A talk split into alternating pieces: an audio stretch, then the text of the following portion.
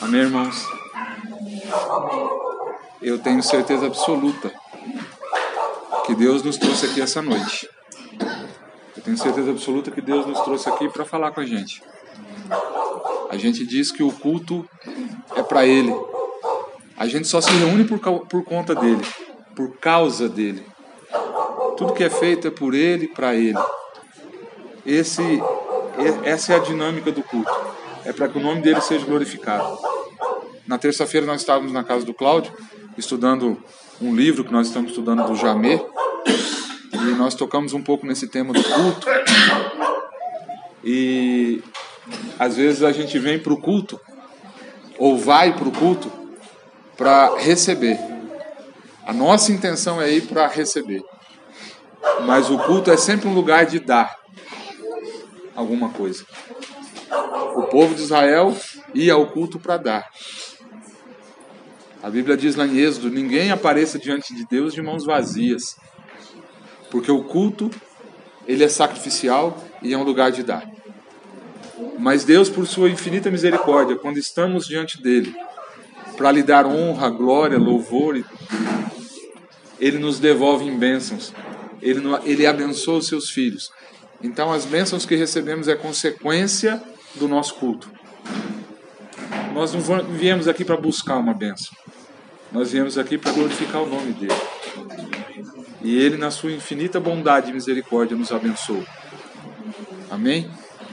Que a gente sempre venha com esse pensamento, que a gente sempre venha com essa com essa com essa motivação. O que eu vou dar ao Senhor hoje? O que eu vou levar para o Senhor hoje? Eu não vou para o culto de mão vazia. Qual oferta que eu levo? E não precisa ser dinheiro. Amém? Que a gente traga alguma coisa ao Senhor e ofereça a Ele em sacrifício. Eu quero pedir aos irmãos que a gente abra a palavra de Deus no livro de Efésios, capítulo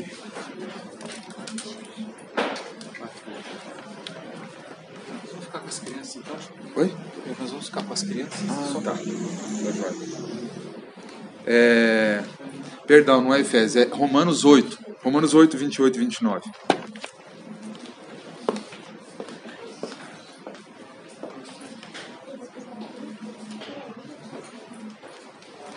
Romanos 8, 28 e 29.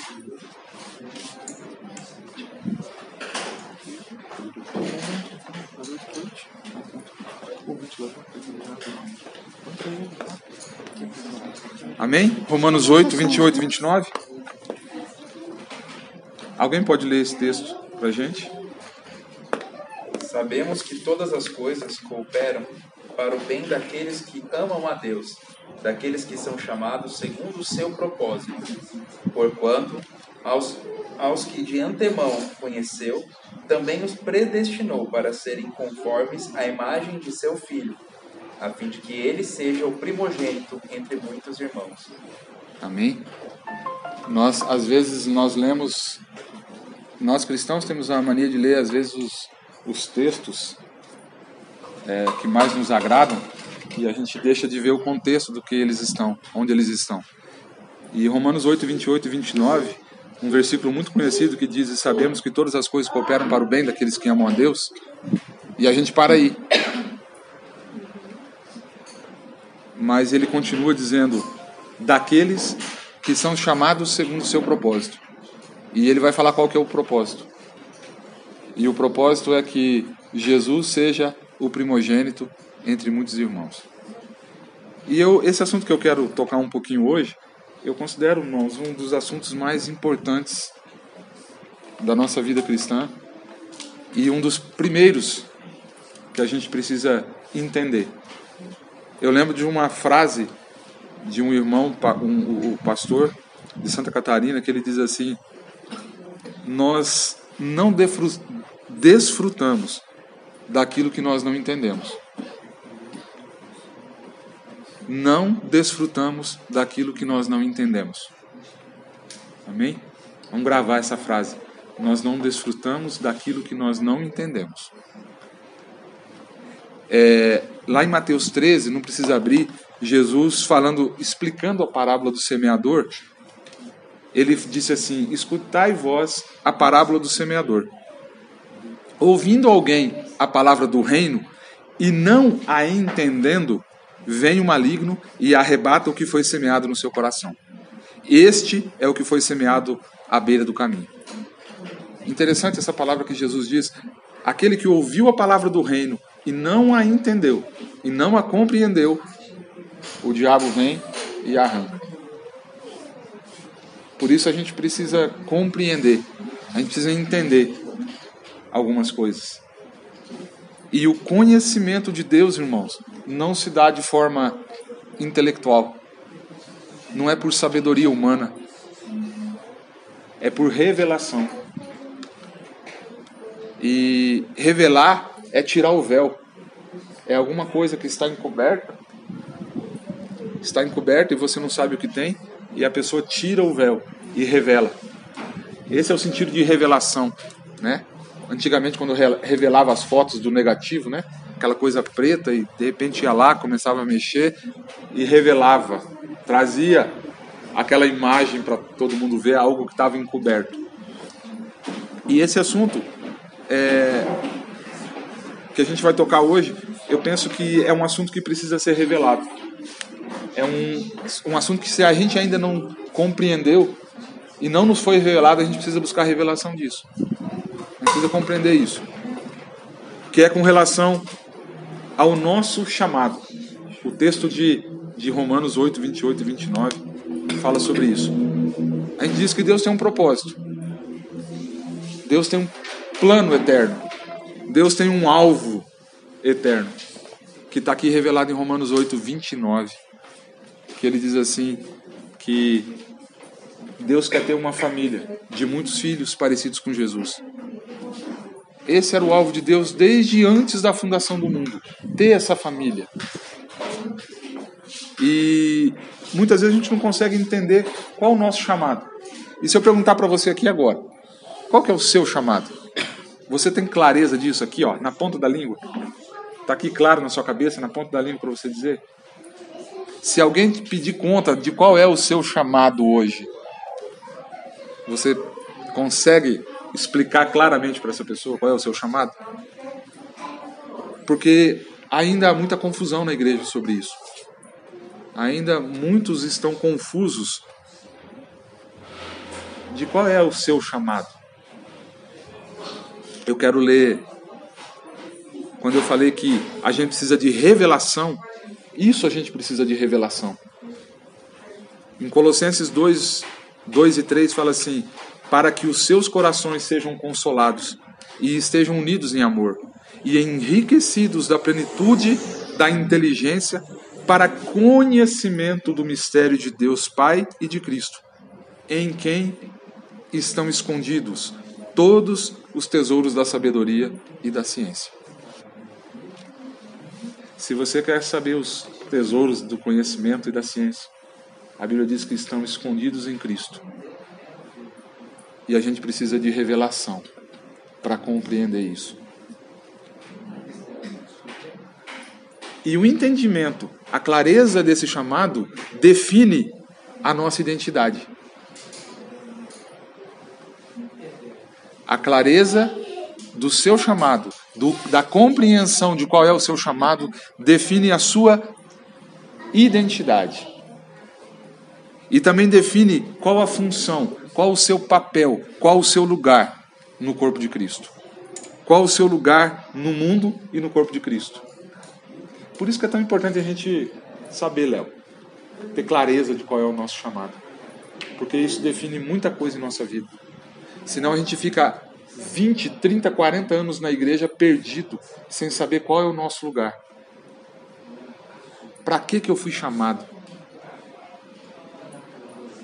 E Efésios 4:1 diz assim: Rogo-vos, Paulo dizendo assim, ó, com a mãozinha assim, por favor, eu, o preso do Senhor, que andeis como é digno da vocação com que fostes chamados com toda humildade e mansidão, com longanimidade e suportando-vos uns aos outros em amor. Paulo diz assim: andem de acordo com o seu chamamento. Mas se eu não tenho compreensão do meu chamamento, como eu vou andar? Se eu não compreendo, se eu não entendo, se eu não tenho clareza e revelação desse chamado, como eu vou andar? De que forma eu ando?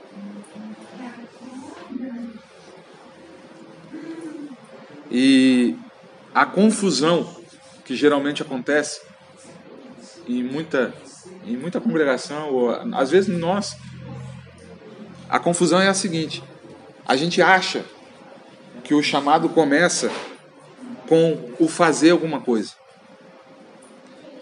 Quando fala qual é o seu chamado, você já liga assim, bom, deixa eu ver, eu não sei se eu tenho ministério de música, das crianças, é, é, se eu vou ser missionário. A confusão começa aí. Porque, em primeiro lugar, nós não somos chamados para fazer. O chamado tem a ver com o ser e não com o fazer. A gente precisa ter compreensão de que o fazer faz parte dele, mas existem algumas etapas antes do nosso chamado.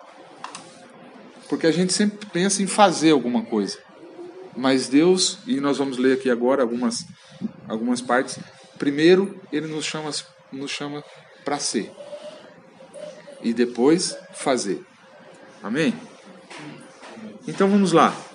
Eu coloquei aqui: Deus tem um propósito, uma meta, um alvo. E essa meta de Deus, esse propósito eterno de Deus, que é ter uma família de muitos filhos parecidos com Jesus, irmãos, isso, isso deveria tomar conta de tudo que nós fazemos na igreja. Tudo deveria apontar para isso. Ou tudo deveria, não, tudo deve apontar para isso. Porque esse é o propósito de Deus. Ter uma família. Que família? O nome da família é igreja. Então, ter uma igreja, ter uma família de muitos filhos parecidos com Jesus. Esse é o propósito eterno. Então, tudo que eu faço, o que você faz na igreja, precisa apontar para esse propósito, para essa meta eu lembro uma vez em 1997, o Tony estava aqui em Maringá, a gente participou de um acampamento e ele contou assim: antes da fundação do mundo, viu Paulo? Deus sentou na mesa do café da manhã, acordou Deus, o Espírito Santo, né, e Jesus acordaram, foram tomar o café e Deus disse assim: Eu tive um sonho. Eu tive um sonho. E aí perguntaram para ele: O que, que o senhor sonhou? Ele disse: Eu sonhei com muita gente. Eu sonhei com uma multidão. Mas como é que era essa multidão? Eles, eles eram. Olhou para Jesus e falou assim: Eles eram a sua cara. Eles pareciam muito com você. E ali, Deus poderia ter criado anjos. Poderia ou não? Poderia ter criado anjos mas ele já tinha muitos anjos. Mas ele queria uma família. Ele queria gente parecida com ele. E aí ele disse, olhou para Jesus, olhou para o Espírito Santo e falou assim: ó, façamos o homem a nossa imagem e semelhança. E assim ele fez. E ele começou essa família. Começou com um casal. Os nossos primeiros pais. E depois o pecado desfigurou essa família. E Deus não desistiu do seu sonho. Deus não desistiu do seu projeto, da sua ideia, do seu alvo. Se a gente resumir esse propósito, seria assim: o pai enviou seu filho para resgatar a família que estava perdida e condenada e desfigurada pelo pecado. Esses filhos que foram criados à imagem e semelhança dele. E Deus enviou Jesus para restaurar essa família e trazer de volta essa família que ele tanto sonhou. É disso, irmãos, que a Bíblia trata o tempo todo. Um pai em busca do seu filho. De Gênesis a Apocalipse, você lê um Deus em busca do seu filho. Um pai desesperado para ter essa família de volta. E a missão de Jesus, eu anotei mais aqui embaixo, Mas Jesus disse assim: Eu sou o caminho. Não falou? Não foi Jesus que disse isso? Eu sou o caminho? Jesus é o caminho, sim. Mas o destino é sempre Deus. Ele fala: Ninguém vem ao Pai se não for por mim. Deus é o destino. Jesus veio para revelar e trazer Deus de volta para sua família. Trazer o pai de volta para sua família, ou levar essa família de volta para o seu pai. Essa foi a missão de Jesus. Ele disse assim: essa família desfigurada, pai, pelo pecado, agora eu dou um novo corpo, eu dou uma nova forma para ela. Eu restauro todas as coisas. E nós fomos resgatados, restaurados por Jesus, para de volta ter comunhão com nosso Pai. Amém? Estão entendendo? Semana passada, a minha mãe estava. Eu trabalho com dependentes químicos e eu não sei se alguém conheceu o Cleiton, um ex-funcionário nosso. A minha mãe conheceu, outras pessoas conheceram. E o Cleiton, é, em abril, ele teve uma recaída, né? Eu já falei isso aqui para vocês. E aí a minha mãe, essa semana passada, teve a oportunidade de ver o Cleiton agora, essa semana, né? Ela disse, ele estava irreconhecível, irreconhecível. Não era o Cleiton. O Cleiton não é aquele da pizza? Não, não. Porque a droga desfigurou ele. É uma pessoa totalmente diferente. É isso que o pecado fez com o homem. Ele desfigurou o homem. Mas Jesus vem e restaura essa família. Como se alguém chegasse no Cleito, tirasse a droga e dissesse: Cleito, vem aqui. Eu vou te restaurar de volta. Jesus fez isso por nós. E aí, irmãos, Jesus morreu para nos levar para Deus de volta. Ele mesmo disse, né, eu sou o caminho. Mas o Pai é sempre o destino. E muitas vezes, por não compreender esse propósito, e aqui eu queria chamar a atenção para vocês, a gente fica, muitas vezes, por não compreender esse propósito, a gente fica perdido. A gente não sabe o que faz. João fala assim: veio para os que eram seus, mas os seus não o receberam. E a todos quantos o receberam, deu-lhes o poder de serem feitos filhos de Deus. Amém? O primeiro aspecto do nosso chamado é que Deus nos chama para ser filho. Primeira coisa do nosso chamado, Deus nos chama para ser filho. Deus é Pai. E isso faz parte da, da essência de Deus. Esse é o mais importante aspecto do nosso chamado. Sabe por quê? Porque ele aponta para algo que está ligado à essência de Deus, a sua paternidade. Deus é Pai. E Jesus, quando foi ensinar uma oração para nós, ele falou assim: Ó, vocês vão orar assim, Pai Nosso, que estais nos céus. Essa foi a única oração que Jesus ensinou. E ela começa com Pai. Pai Nosso, que estais nos céus. Amém? O diabo pode nos tirar, Mateus, muitas coisas. Mas uma coisa que ele nunca vai conseguir nos tirar é a nossa filiação. É a sua identidade. O mundo pode te tirar tudo, mas ele não tira o nome do seu pai lá na sua, no seu RG. Você é filho daquele cara. O diabo pode nos tirar tudo, mas ele não tira a nossa identidade, a nossa filho de quem nós somos. Então, irmãos, esse é o primeiro aspecto do nosso chamado. Nós fomos chamados para ser filhos de Deus. Parece uma coisa tão simples, né? Ah, todo mundo sabe, claro, todo mundo é filho de Deus. Não. Ele nos chamou para sermos seus filhos. Como também ele nos elegeu antes da fundação do mundo para que fôssemos santos e irrepreensíveis diante dele em amor, e nos predestinou para quê? Para filhos de adoção por meio de Jesus Cristo. Amém? Então vamos lá. Esse é o primeiro, a primeira, o primeiro aspecto do nosso chamado. O segundo aspecto, E o, o Jamê disse que esse primeiro aspecto do chamado, esse é o projeto. Você tem uma meta, o, o, o, o Tom gosta muito de falar sobre isso. Você tem uma meta, você tem um alvo, mas você precisa de um plano para atingir aquela meta, não é? O projeto de Deus é esse. Nós, nós somos o projeto de Deus. É que nós fôssemos filhos. Para ter essa grande família de muitos filhos, ele precisou começar com um casal. E aí, esse filho se desgarrou, se desfigurou, e Jesus vem e nos traz de volta. E agora o plano é vocês, o plano somos são vocês, o plano somos nós.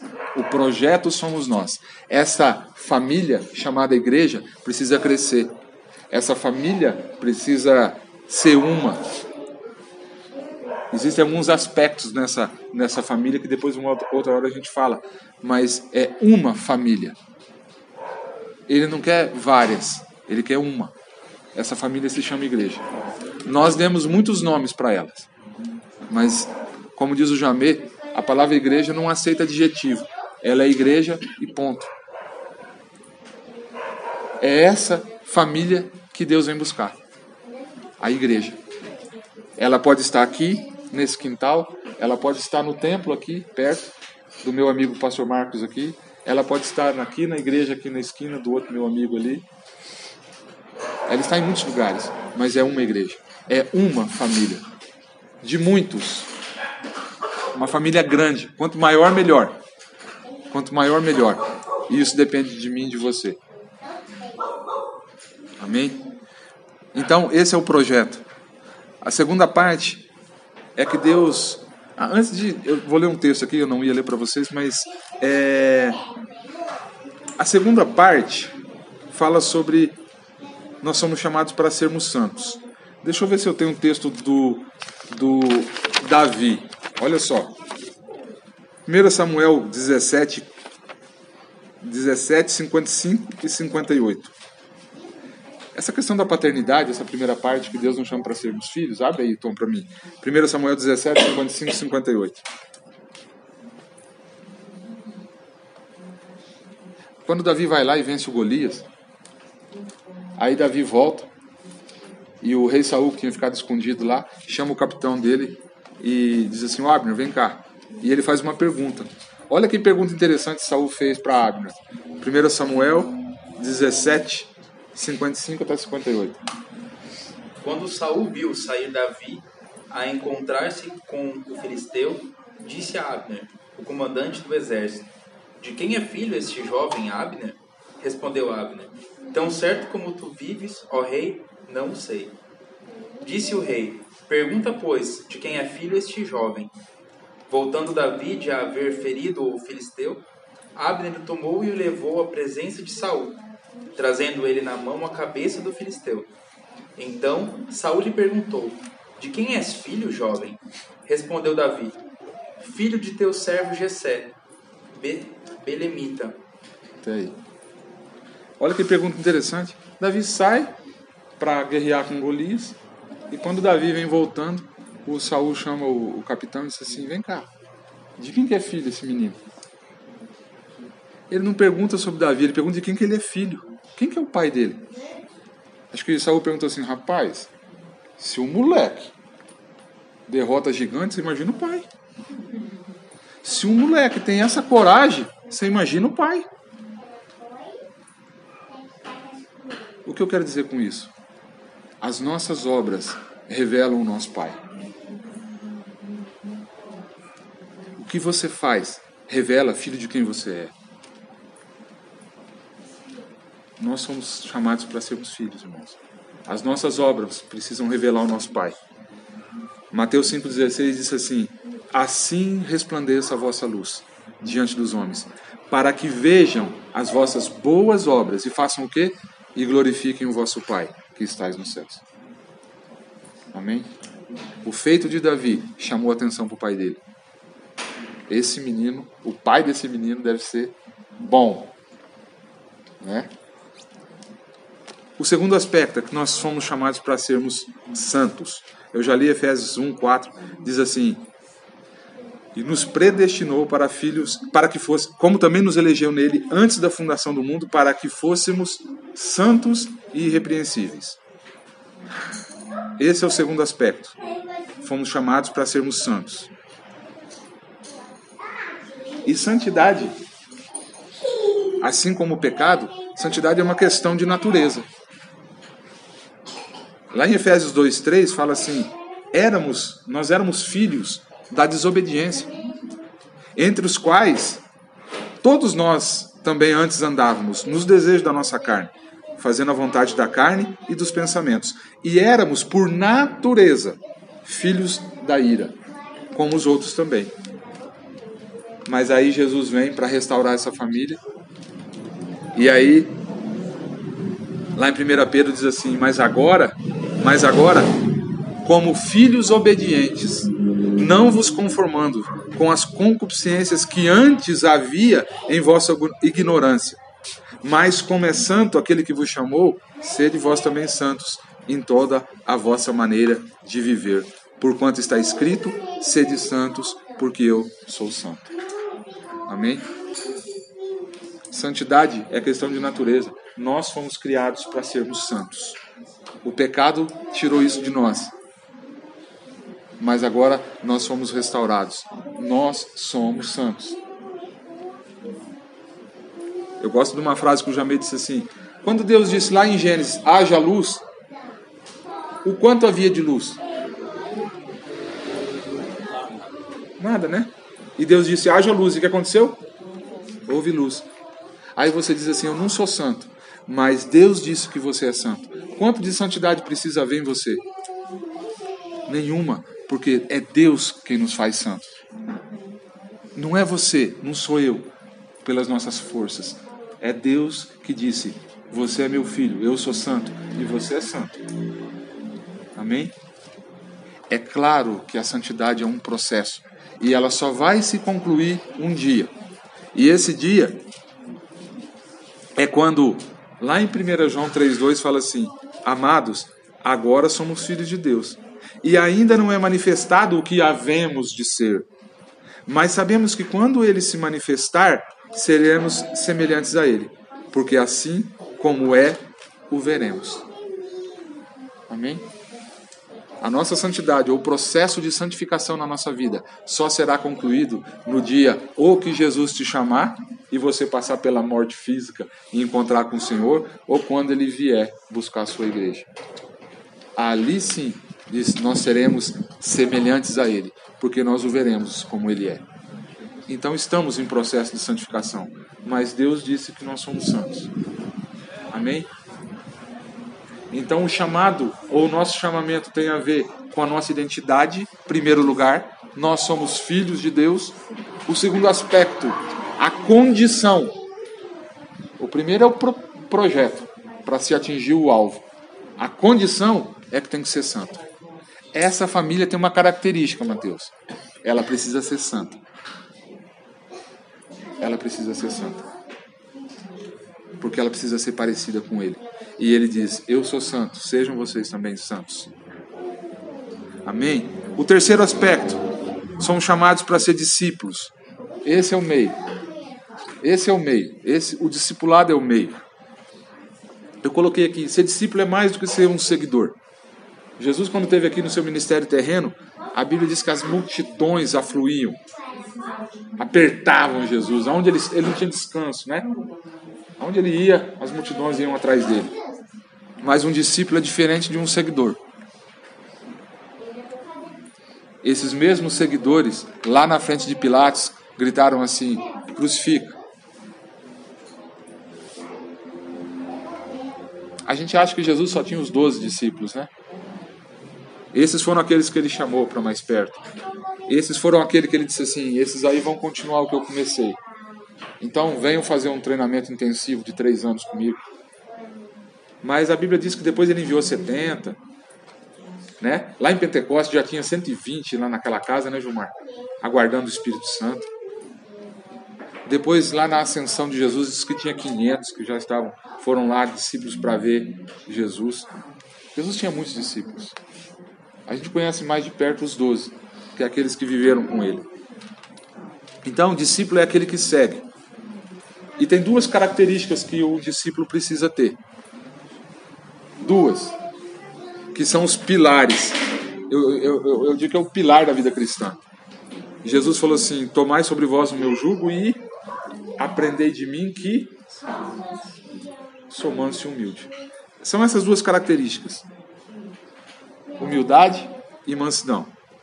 Duas características que distinguem um discípulo. Humildade são as duas colunas principais e iniciais na edificação da vida de um discípulo. São essas duas características. Aí eu pergunto, né? A gente é manso? Nós somos humildes? Esses dias eu estava ouvindo o, Luciano e ele falou, eu não lembro aquela frase, o que é humildade? Ele definiu humildade lá, eu não lembro agora. Mas mansidão é a capacidade de se deixar guiar. O teu discipulador, o teu pastor, como é que é? Consegue te guiar? Ou a gente de vez em quando dá umas, né? Humildade e mansidão. Mansidão é isso, é a capacidade de se deixar guiar. E humildade é saber quem você é. Amém? Precisamos andar em discipulado, irmãos. E ser cuidado por Jesus através da vida de alguém.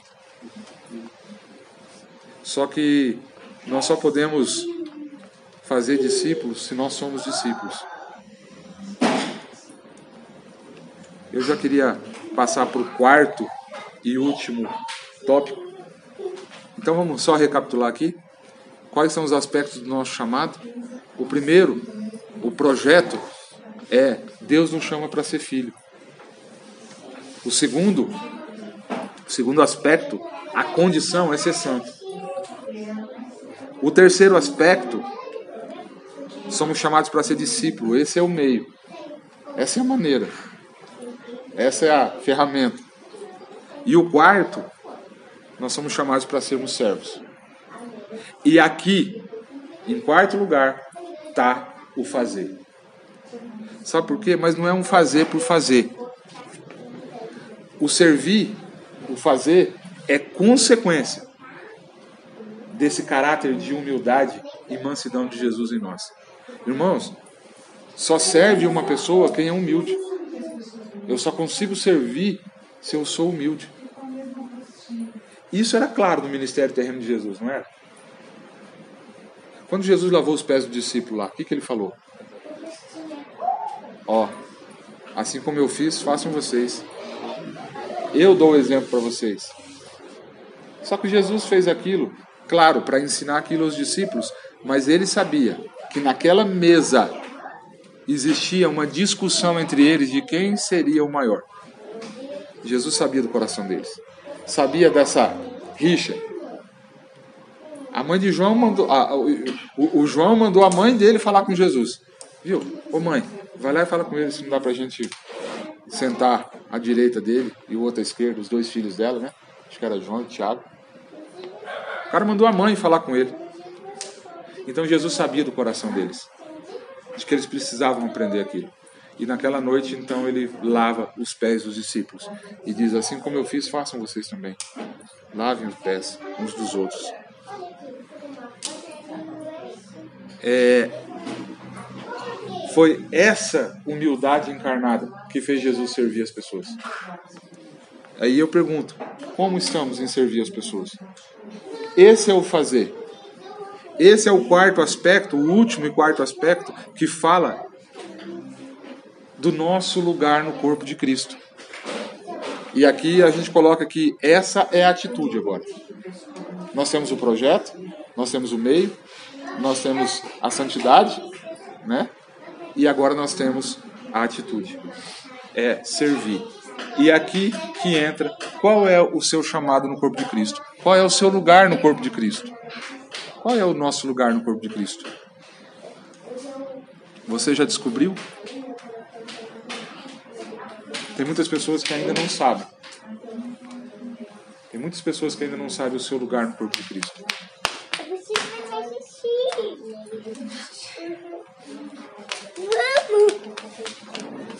Irmãos, o chamado começa sempre com o ser e não com o fazer. O fazer é consequência do caráter de Jesus formado em nós. O fazer é a consequência.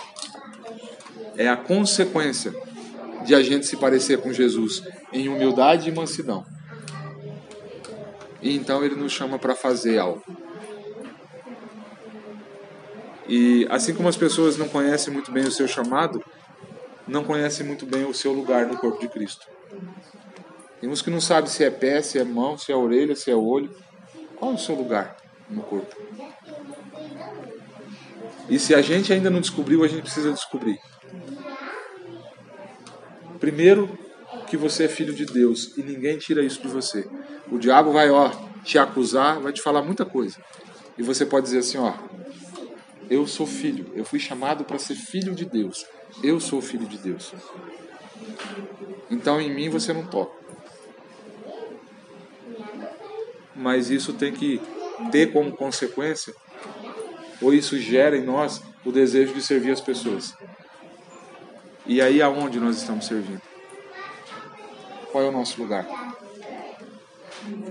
Eu queria encerrar esse, esse uma breve palavra, compartilhar com vocês, porque só quando a gente tiver clareza do nosso chamado, então nós compreenderemos qual é o nosso papel e função no corpo de Cristo.